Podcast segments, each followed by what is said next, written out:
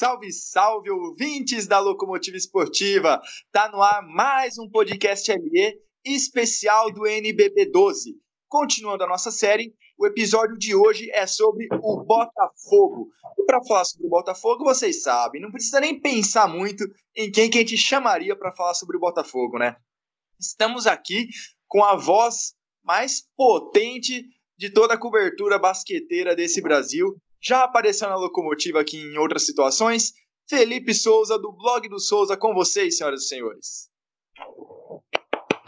Muito obrigado, Lucas. Muito obrigado, Fábio, é, e todo mundo que, que acompanha e escuta a locomotiva. É, cara, é um prazer imenso aí de estar mais uma vez falando no podcast de vocês e hoje para falar do Botafogo. E conosco aqui também Fábio Toledo, que eu geralmente apresento primeiro, e eu fiquei tão empolgado com o Felipe aqui de novo que eu esqueci do Fábio. Fábio que com coisa, a gente. Hein? É, e é, acho que é a primeira, o primeiro podcast do especial das equipes que a gente faz juntos, né? Não, teve o do Bauru, quarta-feira. Ah, é? Pô, sacanagem. Verdade. Ah, Mas vamos teve... falar aí do. Vamos falar aí da Estrela Solitária, né? Da Estrela Solitária a grande surpresa da última edição, Botafogo ficou na quarta, na quarta posição, né? Depois de bater o Pinheiros nas quartas de final, chegou numa semi e fez jogo duro contra o Flamengo, né? Fez uma série bem equilibrada. Você acha que o Botafogo, por não ter mais o fator surpresa, né? Já que manteve a base e, e pouco mudou de um ano para o outro, Lipe, consegue consegue fazer um trabalho tão, tão impactante quanto da última temporada? Essa é a meta, né, Lucas? É, o Botafogo realmente foi a grande surpresa. Foi a grande surpresa também para quem acompanhava o Botafogo de perto. Era improvável a gente imaginar lá atrás, quando o Botafogo entrou no NBB, que ficaria na quarta posição. Não tinha vencido o Flamengo no ano todo. Foi vencer um jogo de playoff justamente na semifinal. É, essa temporada o fator surpresa acaba. A meta é essa. É muito difícil. Eu acho que é, Léo Figueiredo vai ter que mudar bastante. Eu acho que também as peças que vieram vão ter que render bastante para poder chegar tão longe como chegou. É, fator surpresa acabou. Botafogo, todo mundo já consegue, já respeita é, muito mais do que foi em temporadas passadas. É, até porque Vamos dar uma repassada no elenco, né? O Botafogo perdeu aí o Guga, armador, que era a terceira opção na armação, apesar de fazer um bom trabalho, era a terceira opção. Perdeu os pivôs, né? O Ansalone perdeu o Mike. Em compensação, chegou aí Lucas Mariano, chegou do Sommer, Wesley Senna e no final, o último reforço aí que apresentou, chegou também o Paulinho Boracini. E ah, perdeu o Murilo Becker também, e a equipe é basicamente a mesma, né, o Felipe? Apesar dessa mudança no garrafão, são jogadores com características semelhantes, né? Sim, correto, correto. O que muda foi também a chegada do americano, o Fred Maxman Jr. É, o que muda é um pouco essa como vai funcionar a ala. É, eu acho que em termos de pivô, o Botafogo ganhou na saída do Ansalone do Mike, a chegada do Lucas Mariano do Sommer. O que, o que chama atenção é se o Lucas Mariano vai ser consistente na temporada toda é, ou só no estadual. Eu, eu conheço muito bem porque ele passou pelo Vasco da Gama, vocês também sabem como ele foi no Bauru. A preocupação é essa, se ele vai ser literalmente consistente, regular toda a temporada. O que muda para mim, vendo de fora, é realmente a posição da ala. Porque o Arthur, que jogava na 4, agora provavelmente vai jogar na 3 esse Fred que vai vir agora, o americano, deve jogar na 4. E Diego também joga na 4. Então a posição de briga ali vai ser Arthur e Mogi na 3. É, Botafogo melhorou seu elenco, mas eu ainda. É, é, o que eu falo com o Léo Figueiró e, e, com todos os torcedores botafoguenses. Eu acho que ainda para mim é uma, é uma aposta. Trouxe o Wesley Senna, Lucas Mariano, é, esse americano, será que todos os jogadores vão render em alto nível até o final da temporada? Então, isso é a grande pergunta. É, as principais peças ficaram, né? O Jamal, o Cauê Borges, o próprio Arthur Bernardo, igual você Sim. falou. O Diego Conceição, que foi aí, talvez a grande surpresa do elenco no último ano, Henrique Coelho também. É... Então, assim, é um time de jogadores que antes de chegarem no, no Botafogo, com exceção ali do, do Jamal, que era o mais consagrado, você tinha o Coelho teve boas atuações, mas a meu ver a sua, sua melhor versão foi no Botafogo. Arthur Bernardi igualmente. Cauê Borges tinha tido uma boa temporada no, no Caxias do Sul, mas que curiosamente tinha aí o Léo Figueiró na comissão técnica, certo? Então o Léo Figueiró tem essa tá, tá chegando aí com a credencial de conseguir mudar o patamar dos jogadores, conseguir fazer jogadores renderem como não, não o fizeram em temporadas anteriores. E isso pensando principalmente num, nos nomes ali do Lucas Mariano e do Wesley Senna, que estavam um pouco em baixa, né? O Lucas Mariano não foi bem nas últimas duas, duas temporadas e meia. O Wesley Senna também é, foi, era visto como uma grande promessa que está acabando aí esse prazo, entre aspas, dele ser chamado de promessa, né? Já era para estar tá rendendo um pouco mais do que está rendendo hoje. É, eu uhum. destaco esses dois porque do Sommer e Boracini fizeram, a meu ver, também o que se esperava deles nos últimos anos, mas é um elenco com, com potencial, né? Realmente, como você falou, é uma aposta que, que pode render bem.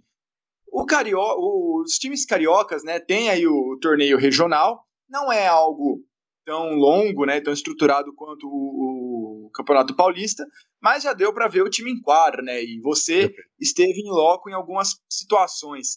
O que dá para falar até agora do que o Botafogo já apresentou em quadra? Sim, eu consegui estar em todos os jogos do Botafogo nessa temporada até agora. É, estadual aqui acontece só com três times, né? Além do Botafogo tem o Flamengo e o Niterói o time muito bem. É, Léo Figueiredo apostando na mesma é, saída que ele teve na temporada passada, principalmente quando a gente viu no jogo 5 lá contra o Pinheiros, em que ele usou Mike Ansalone, né? Na, o, o Mike, o Ansalone na 4, o Mike na 5. Aqui a gente está vendo até com muito mais qualidade do Sommer e Lucas Mariano em quadra juntos. É algo bem interessante. É, lembrando que o Jamal não está aqui ainda, tá nos Estados Unidos, está voltando, mas está certo no Botafogo. O americano também não chegou. O Wesley Senna está machucado, com uma fratura, deve voltar só agora em outubro, mesmo no começo do NBB. E então, assim, a gente viu o muito interessante esse trabalho do Lucas Mariano do Sommer, Paulinho Boracini, que era um cara que o Léo Figueiredo já queria na temporada passada, um arremessador um cara que tivesse um bom arremesso no, no, no perímetro. O Boracini vem para essa função praticamente, então é um bom jogador para pontuar do perímetro.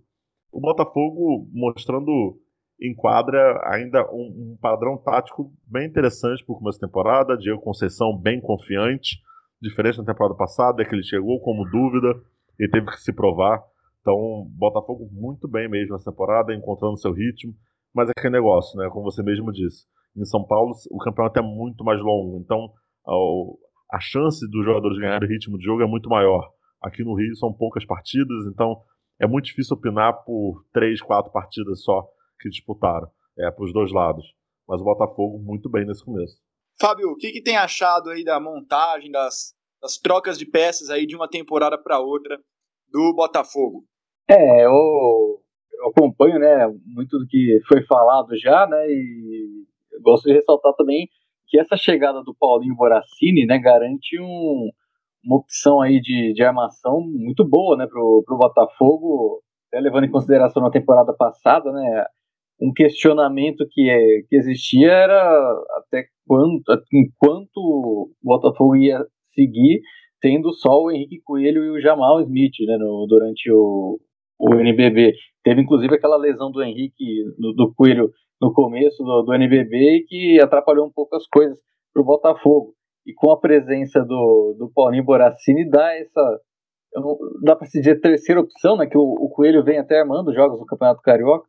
Então você tem o, o Jamal, o Paulinho e o Coelho ali jogando o, o, que sabem, né? Consegue ter uma qualidade muito boa né, nessa armação, nesse trabalho de, de passe, nessa linha de passe do, do Botafogo.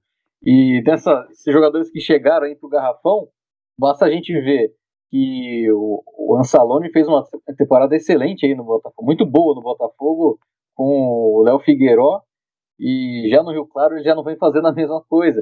Então, para você ver que o, o trabalho do Léo Figueiró tem assim essa tarimba aí de, de trazer um pouco mais, aquele é algo a mais para um jogador e algo que o Lucas Mariano busca, né? Uma coisa que ele ainda não alcançou na, na sua carreira aí nesses últimos dois anos e meio, é, vem tendo altos e baixos. No próprio Bauru, na temporada passada, teve bo boas médias até, mas teve aquela condição física ruim durante o NBB, tendo que é, treinar separado para ter uma melhor é, recuperação física. Então é um jogador que tem né, esse histórico aí de dúvida né, sobre, sobre se ele vai render ou não. E é um cara que já tem 26 anos. Né? Com esse, esses outros dois jogadores aí de, de garrafão que chegam, né, o Dulf Sommer foi, foi bastante importante no, no Paulistano, né, mesmo quando, embora ele tenha ficado de fora na, no título do Paulistano por conta de lesão, ele teve uma boa temporada 2017 18 e no 18 e 19 também foi um importante nome para a equipe do Paulistano. É um cara que ajuda também nessa, condição aí de jogar é, na posição 4, né? Para fazer esse trabalho junto com o Lucas Mariano. E chamou atenção aí o, o que o Lipe falou, né? Do, do Mugi e do Arthur serem os dois alas, né? Até o momento, né? Vai ter o, o norte-americano também ele não seria para essa posição, né, você falou, e o, jogadores diferentes, é com estilos diferentes de jogo, né, o Arthur e o, e o Moji. E até sobre o Moji, a minha pergunta fica aqui pro, pro, pro Lipe, é, você acha que essa temporada do Moji, depois de não ter ido tão bem né, nas outras temporadas, é, você acha que ele pode render mais do que, na, do que ele rendeu, por exemplo, na temporada passada, ou até mesmo quando estava na equipe do Flamengo? Não, Fábio, é, cara, eu não acredito. Eu não sou tão otimista é, como os torcedores querem que eu seja, mas o que eu vejo é que ele está cada vez mais perdendo espaço. É bom ressaltar, quem lembra, o Diego veio justamente para ser a reserva dele, do Mogi. Uhum. E, e o Diego literalmente ganhou espaço. Ganhou espaço a, a passo largo. Então hoje o Mogi é a reserva e, e, e ainda assim, os jogos que ele entrou ele não entregou o que a gente espera do Mogi. Aquele prospecto que foi para fora, aquele garoto que quase foi para a NBA, tá bem longe disso. O Mogi tem que se provar muito, muito, porque quem tá na frente aí é, tá na frente por muito espaço. Então, o Mogi é um garoto, é um jovem, não teve espaço no Flamengo, não por culpa dele, na minha opinião. Acho que o Flamengo tinha muitos jogadores, era muito difícil controlar minutos de jogadores caros, então eles teriam que entrar. É, mas no caso do Botafogo ele teve oportunidade. Vamos ver se nessa temporada ele, ele foca mais, agarra mais essa, essa oportunidade e ganha espaço. Porque a tendência, já foi discutido isso aqui no Rio de Janeiro, é que se realmente valeu a pena renovar com o Mogi. Será que não vale a pena talvez dispensar ele e contratar alguém? Então ele tem que realmente batalhar aí para poder garantir seu lugar. Ninguém vai, vai fazer a piadinha do Mogi ter reforçado com o Alexei, com o Danilo. E... É tão clássica, tem todo ano, pô. É, sempre acho, você que faz essas, essas piadinhas, que alguém, tinha que registrar, alguém tinha que registrar esse momento, né? Mas o que o, que o Lipe falou é uma coisa interessante, né? É, o, eu vejo, por exemplo, pelo lado do Guga. O Guga fez um bom trabalho ano passado, e mesmo assim não, não permaneceu e trouxeram alguém com cacife para ser titular para o lugar dele. Talvez o que foi questionado aí que, que o Lipe falou seria fazer a mesma coisa com o, o Mogi, né? Sim, é, perfeito, perfeito. Oi, você, não, vai, vai, você, você pode até encontrar um ala né, desse, de um nível melhor até com, com o, que o, o que se paga com, com o Mogi nesse momento, né? Até, acho que não é muita coisa, né, Lipe? Tá pagando pro Mogi, mas é, no mercado dá para encontrar algum jogador de, de um nível aí melhor. Sim, perfeito, perfeito. E o Botafogo podia muito bem, talvez se não encontrasse, é, com a chegada desse americano, esse americano pode fazer também a posição na, na 3, se for o caso, se for preciso. O Diego também é um jogador que pode fazer essa posição da 3. É, será que não valeria a pena, talvez, investir no garoto da base, que já está lá, é o garoto chamado Ian, beleza, ele realmente tem bagagem suficiente para poder é, assumir um time titular. É, mas, pelo menos para um Botafogo que passa por crise financeira, seria muito bom para você economizar dinheiro. Então, isso são, são questionamentos que, que levantam, mas, claro, Léo Figueiredo quis ficar com ele, ele deve saber muito bem o que está fazendo.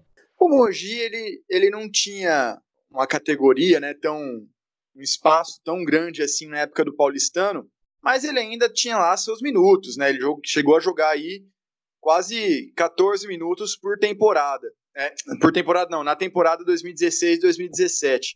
E era a, muito a, jovem, né? Tinha essa expectativa, né? Sim, a saída dele para o Flamengo não foi talvez por, um Flamengo estrelado, né? Diga-se de, de, de, passagem. Não foi talvez aí, um, um, passo maior do que a carreira dele permitia na época. Talvez se ele tivesse ficado desenvolvendo ali, jogando na temporada seguinte, subisse para 18 minutos, para 20 minutos, ele poderia hoje estar num outro, num outro estágio, né? Verdade, verdade, poderia. Mas a ida para o Flamengo é muito complicada. O Flamengo, na época, tinha ótimos jogadores, ele seria reserva do Marquinhos. E, se não me engano, ainda tinha mais alguém ainda na frente. Então, é muito difícil. Se eu não me engano, posso estar errado agora, porque eu sou velho e, e perco minha memória de vez em quando. Mas o Marcelinho Machado estava nesse Flamengo que ele estava jogando. Então, eu acho, tá? Posso estar errado. É, ele, era, ele era a segunda ou terceira opção do, da ala. Era muito difícil ele superar. Então, era muito difícil. Tava assim, foi o último ano do Marcelinho no, como profissional. Foi o NBB 10. Foi a última, então, último ano do Marcelinho. Essa. Era o Marquinhos titular e o Marcelinho entrava ali com bons minutos. Como esse garoto ia ganhar minutos do Marcelinho Machado? ídolo do Flamengo. Era possível. Era literalmente possível. E assim, além disso, ele também não estava rendendo o que se esperava dele, né? Porque o Mogi nunca foi um craque na bola de três. Nunca foi um belíssimo defensor. O que a gente esperava do Mogi era um cara atlético, um cara que tivesse boas infiltrações, como o MJ Hatch teve aqui no Flamengo, coisa que o Mogi não foi, então ele perdeu espaço cada vez mais. É, jogaram juntos, inclusive, também. Sim. Tava no mesmo time do MJ, do, do Ret, JP Batista, é, é. Humberto também estava nesse time, Pilar, então era um pouco complicado para ele mesmo. Né? Mas, seguindo aqui no debate, você mencionou a crise financeira do Botafogo, e esse era um assunto que era inevitável a gente entrar, né? Tanto a crise financeira quanto a crise política, que elas estão atreladas, né?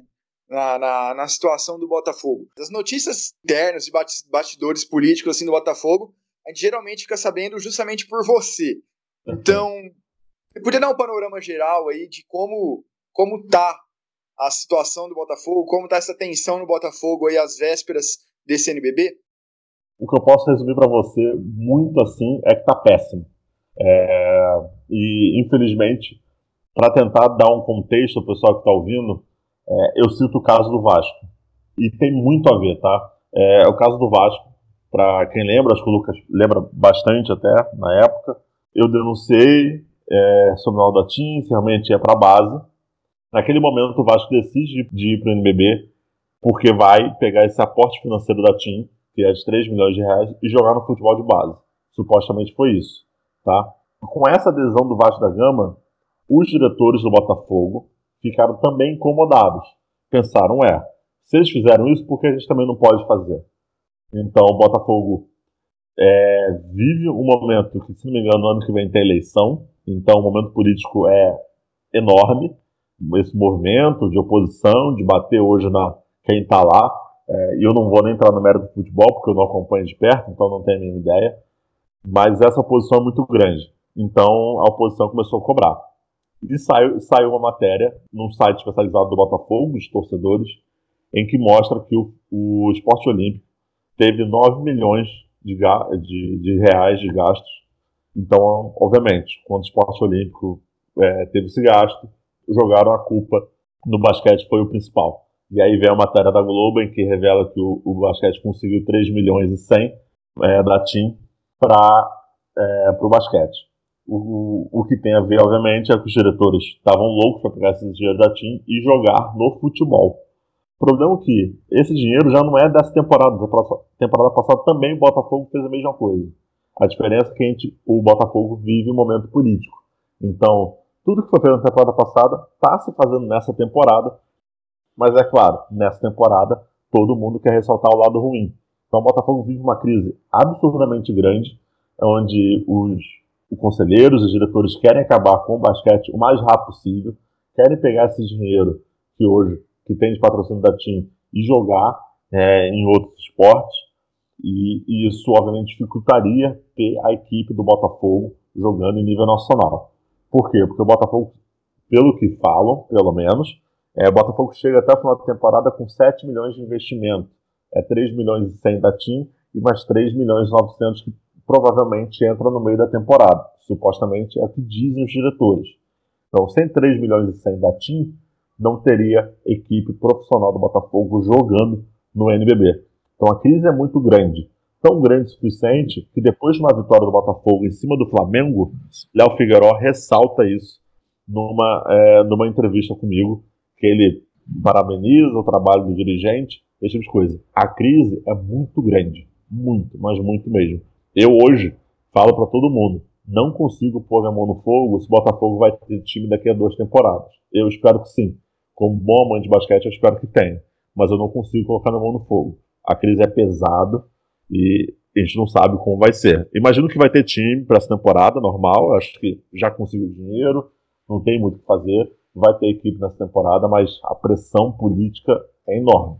Bom, então tem uma série de perguntas, então que, que sobrou, sobrou para você responder, então, Felipe. A primeira, acho que mais simples.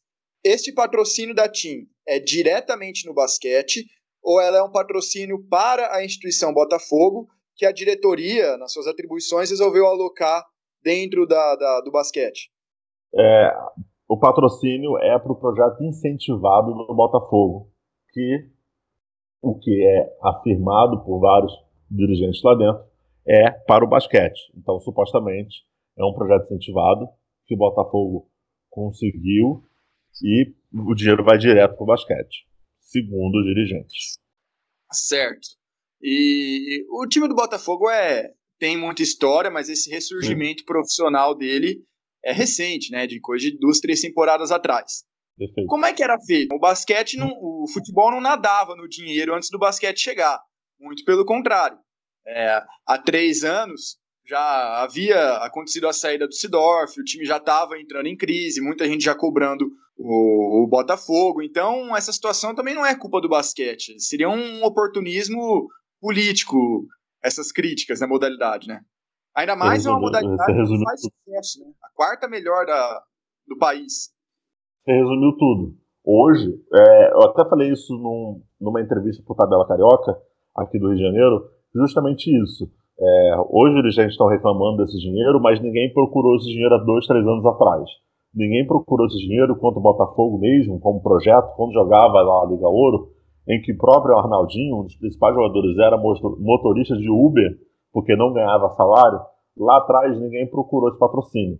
Obviamente, o Botafogo, o pessoal do basquete fez o seu papel, conseguiu esse dinheiro, trouxe esse dinheiro do basquete. Agora, obviamente, em época política, a culpa cai no esporte como basquete. Dinheiro. Será que com 3 milhões e 100 resolveria o, o papel da base no futebol? Muito provavelmente não. Porque se a gestão é ruim, vai ser ruim com dinheiro sem dinheiro. Isso não vai mudar. Então, estão é, colocando culpa no basquete. Outra pergunta que fica é: e o vôlei? Quanto o vôlei arrecada de dinheiro? Ou não arrecada? Ou será que gasta dinheiro? Porque se for olhar o basquete, no final das contas, o basquete ainda está arrecadando. 3 milhões e 100 não paga a folha salarial do Botafogo, tá? Precisa realmente de mais dinheiro. Mas dizem, e assim afirmam diversos dirigentes do Botafogo, em que esse dinheiro entra no meio da temporada, e por isso que não precisaria do dinheiro do clube. Então aí fica um questionamento de disse-me disse, e isso eles vão ter que provar. Botafogo, que eu falo, e uma coisa que o Arnaldinho já falou isso para mim várias vezes, é verdade. Botafogo tem uma história muito grande no basquete, é, tanto que o esporte ele é ele está vinculado desde, as, desde o nascimento do clube. Se alguém procurar quiser procurar no Wikipedia, é, o Botafogo tem uma briga entre o Botafogo de Recatas com o Clube de Botafogo, eles brigam num jogo de basquete e é aí que é, surge a instituição Botafogo. E só para deixar bem claro para quem está ouvindo, né, esses, esses valores que o Felipe está falando, de 3 milhões e 100, 7 milhões no total, são valores anuais, né, não, não mensais. O orçamento do, do basquete é tratado é anualmente. É com três dificuldades, se entrasse 3 milhões e 100 por mês. Não, é, é seria um negócio muito, muito é. louco. Eu tenho uma última pergunta antes, Fábio. O projeto do, dos irmãos Moreira Salles afeta em alguma, alguma circunstância o Botafogo? O basquete do Botafogo ajuda, atrapalha ou é indiferente? Afeta diretamente. Botafogo hoje ele não tem o, o marketing do Botafogo não é separado por é, modalidades. Então não tem o marketing do basquete, é o marketing do Botafogo. Separando as instituições, é, principalmente o basquete, esse marketing ficaria vinculado só para o futebol e não trabalharia para a instituição como um todo. Então, a busca de patrocínio seria cada vez mais difícil é, e todas as suas negociações seriam difíceis. Então, dizem os mais pessimistas, e eu não acho que sejam tão pessimistas assim, que dependendo desse Moreira Salles, dessa dessa toda a reformulação, provavelmente Botafogo, o basquete acaba. Mas aí a gente não sabe se é muita exposição, muito disse, me disse. Mas afeta diretamente. Só para explicar para quem está ouvindo também, esse projeto dos Moreira Salles, dos irmãos Moreira Salles, é, eles são irmãos torcedores do Botafogo e eles são zilionários. Na família já vem de uma tradição de trabalhar no mercado financeiro, em bancos, eles administram fundos de investimentos e eles, botafoguenses, é, apresentaram um plano para a diretoria para ser criado um fundo de investimento que salvaria literalmente o Botafogo, acertando algumas dívidas e a parte do futebol do Botafogo, apenas o futebol, ficaria seria controlada por esse por esse novo segmento comandado aí pelos irmãos Moreira Salles por um determinado período, acho que de 20 ou 30 anos. Então, é, foi baseado nisso minha pergunta. Recomendo para entenderem melhor toda esse, essa proposta de revitalização do Botafogo, principalmente do futebol, o vídeo do Biratã Leal, jornalista, comentarista da ESPN, que se vocês estiverem nos ouvindo pelo YouTube, eu vou deixar na descrição também o link. Fábio, pode levantar a bola aí a sua pergunta que você queria fazer.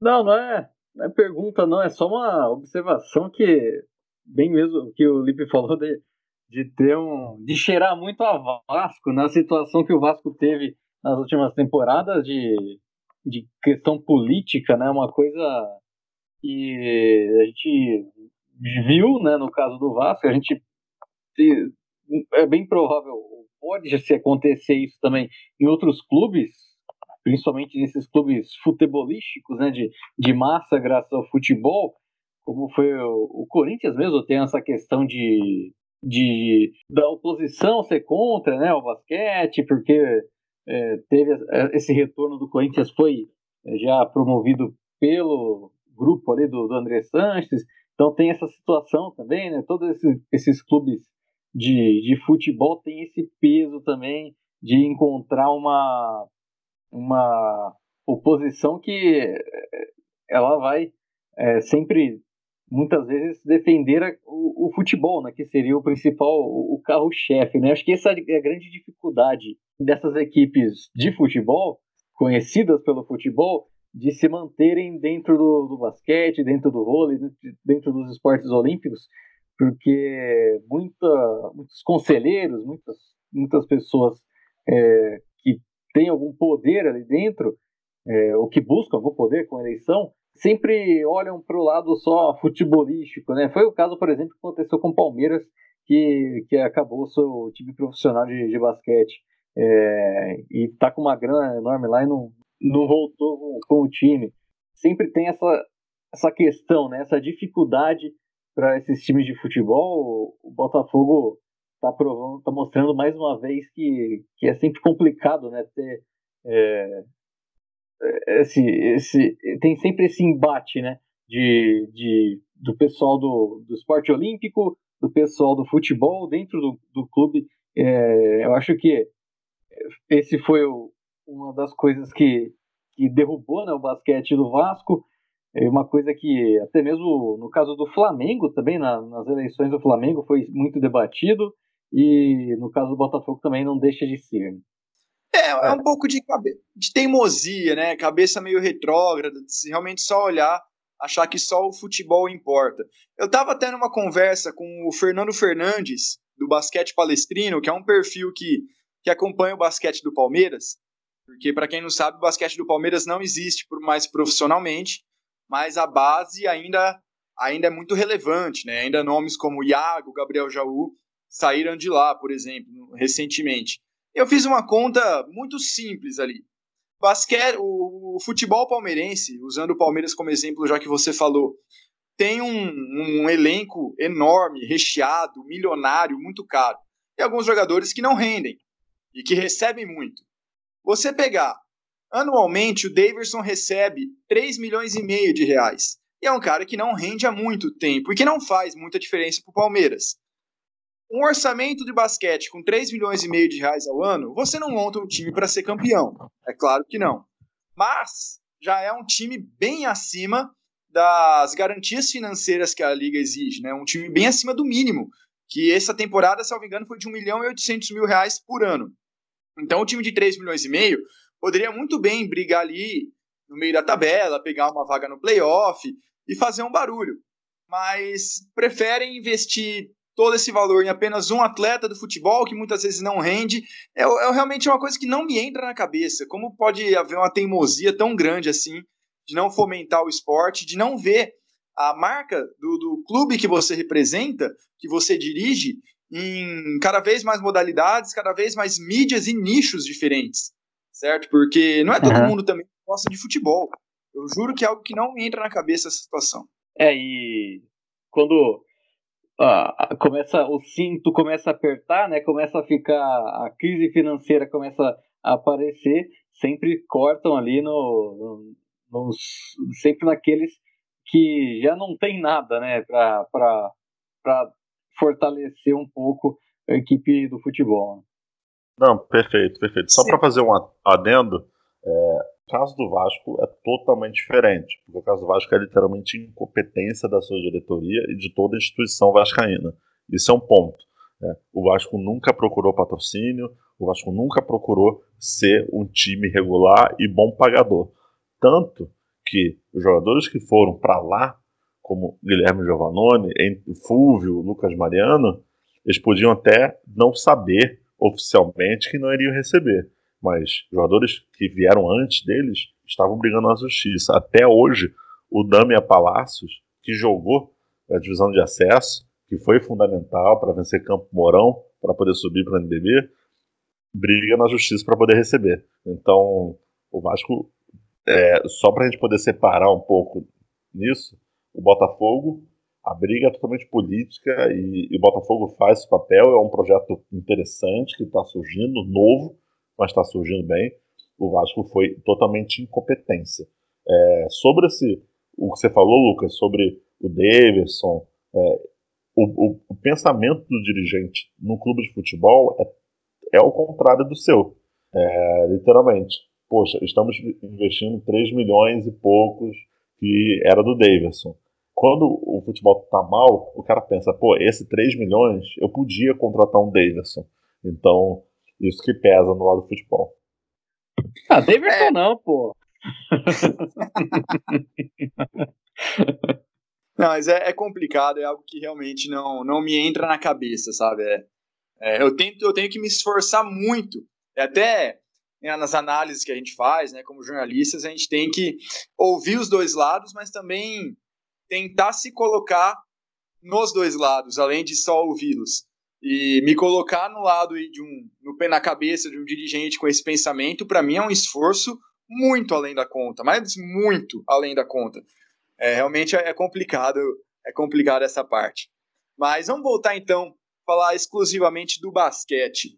É, eu vou deixar mais uma vez claro para o nosso ouvinte, está, quando no momento da nossa gravação, o Botafogo ainda tem a vaga na Liga Sul-Americana mas há a possibilidade dele disputar a Liga das Américas. Então, se você está ouvindo isso e o Botafogo já tiver com essa decisão, ah, ficou mesmo na Sul-Americana ou foi para a Liga das Américas. Quando gravamos, ainda estava indefinido. É, há essa possibilidade porque o Guaras de Lara, da Venezuela, desistiu de participar da Liga das Américas. O melhor brasileiro fora da. que não é mais Liga das Américas, né? É a Champions.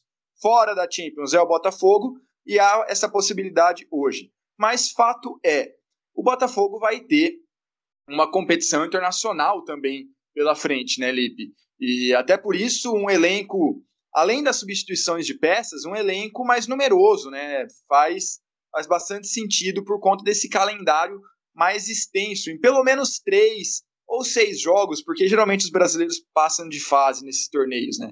É, e são viagens longas, viagens complicadas. Também tem que mudar o calendário do próprio NBB para que eles possam viajar, jogar dois, três dias seguidos e voltar ainda com uma certa tranquilidade. Então é, é interessante esse elenco mais numeroso, né? Não, perfeito, perfeito. As contratações foram justamente pensando também é, nessa competição internacional. Botafogo sofreu por causa de lesões. O, o Fábio até lembrou da lesão do Coelho é, no começo da temporada. Jamal também já perdeu alguns jogos por causa de lesão. Cauê, na temporada passada, se não me engano, também perdeu alguns jogos importantes porque quebrou o dedo. É, Ansalone jogou com o dedo quebrado no final da temporada. Então, o Botafogo é, enche bastante a, a sua equipe também pensando nessa competição internacional. E enche, igual, igual eu disse, com jogadores que podem ser titulares, né? O caso, novamente, eu repito porque eu achei muito legal, foi o caso do Guga, né? O Guga era um, alguém realmente ali para revezar minutos e trouxe um, um novo titular né, para o time que, tá, que tem potencial para isso, que é o Boracini.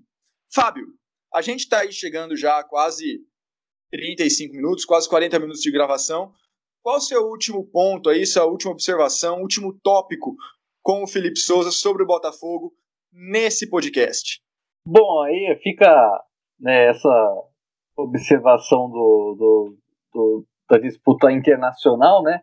É até bom, foi até bom vocês lembrarem disso, porque aí você tem um trabalho melhor aí do, do de, de, alguns jogadores exigindo um pouco mais deles, né? Por exemplo, do, do, do Sommer, o Lucas Mariano, que são jogadores assim é, com uma idade assim não tão alta e que podem ou que ainda não mostraram a nível internacional é, um, um, basquete interessante, né? Vai ser um, um desafio né, maior, assim, é, pensando nessa questão aí de, de disputar um desafio, uma competição internacional com atletas que, embora o Lucas Mariano tenha jogado, por exemplo, com o Bauru, né, na, na Liga Sul-Americana, não tem tanta tarimba internacional para atuar, né? Talvez o desses nomes da equipe, o Paulinho Boracini talvez seja um dos que tenha mais experiência é, de ter jogado internacionalmente, né? O, o Cauê Borges,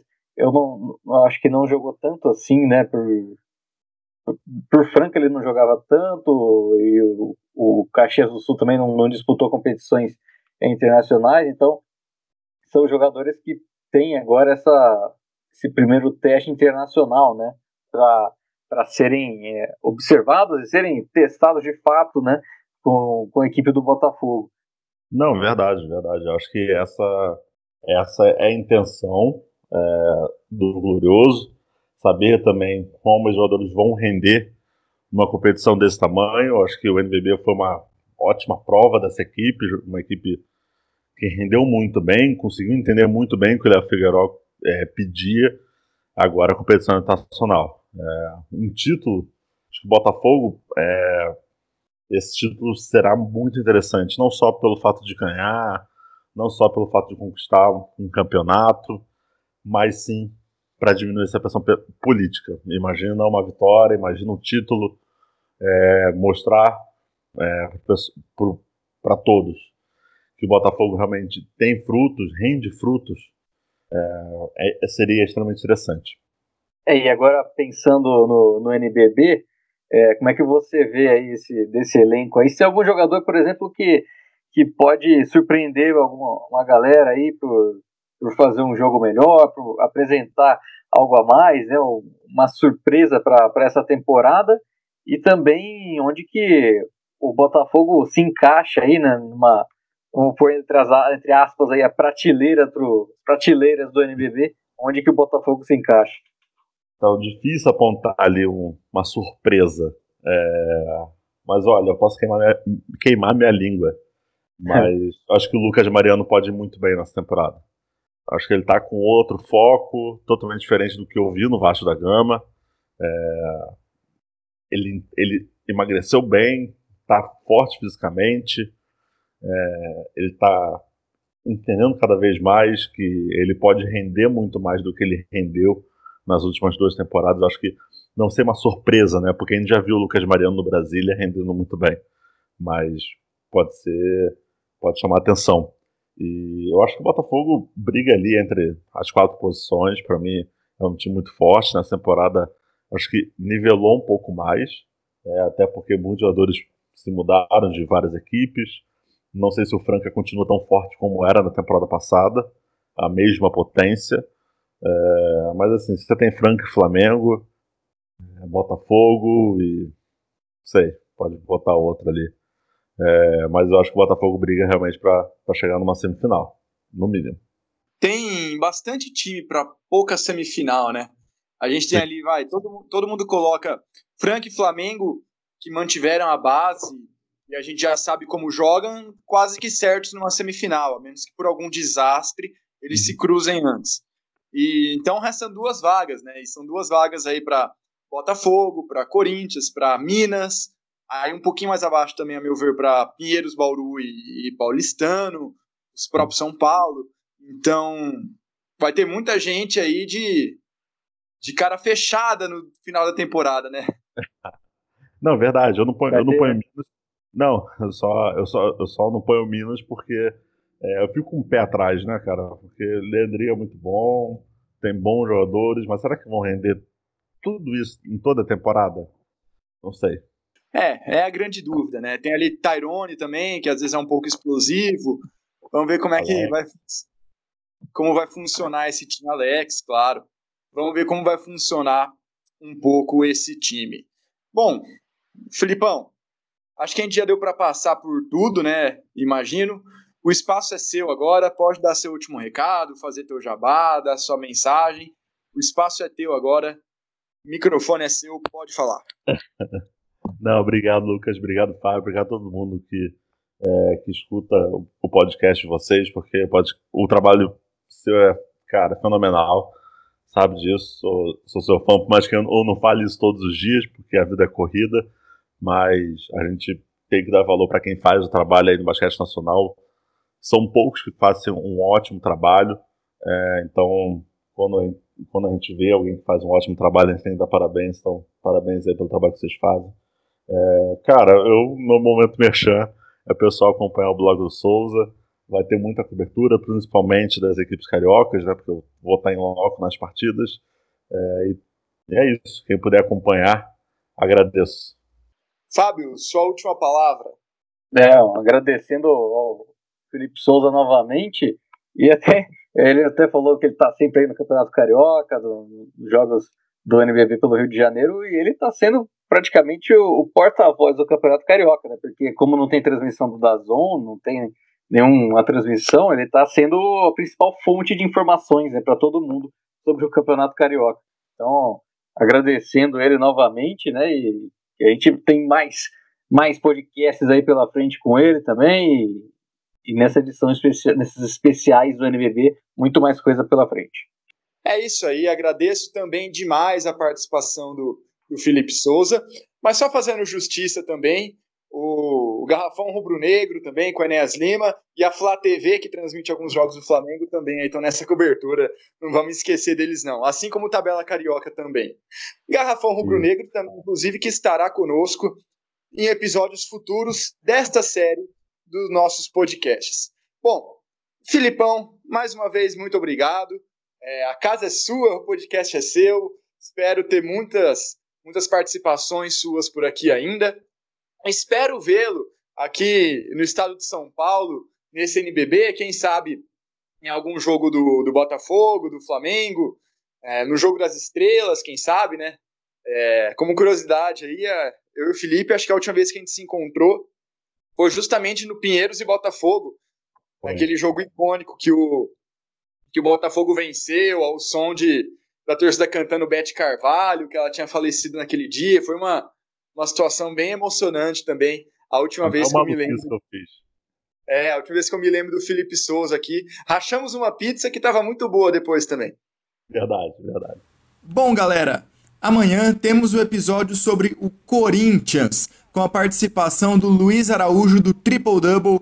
Vamos soltar lá pelas 6 horas da tarde também. Se você estiver ouvindo esse podcast já em outubro, em novembro, em qualquer outra data, é só procurar no nosso site o nosso índice sobre o especial do NBB 12 que estamos fazendo, com todos os nossos conteúdos, não só os podcasts. Também ressalto, se estiver nos ouvindo pelo YouTube, se inscreve no canal e deixa também o seu like que ajuda bastante a gente. Para fechar a, a frase de sempre, compareça ao ginásio. Essa temporada vai ser muito boa, com 16 times, e aí, apesar das transmissões é, estarem completas, né, 100% das transmissões, deixa para conferir a transmissão de casa nos jogos fora do seu time, né? Quando sua, sua equipe jogar na sua cidade, no seu ginásio, compareça porque vale muito a pena. Me despeço aqui do Fábio Toledo e do Felipe Souza. Muito obrigado pela audiência, galera. Até a próxima e valeu!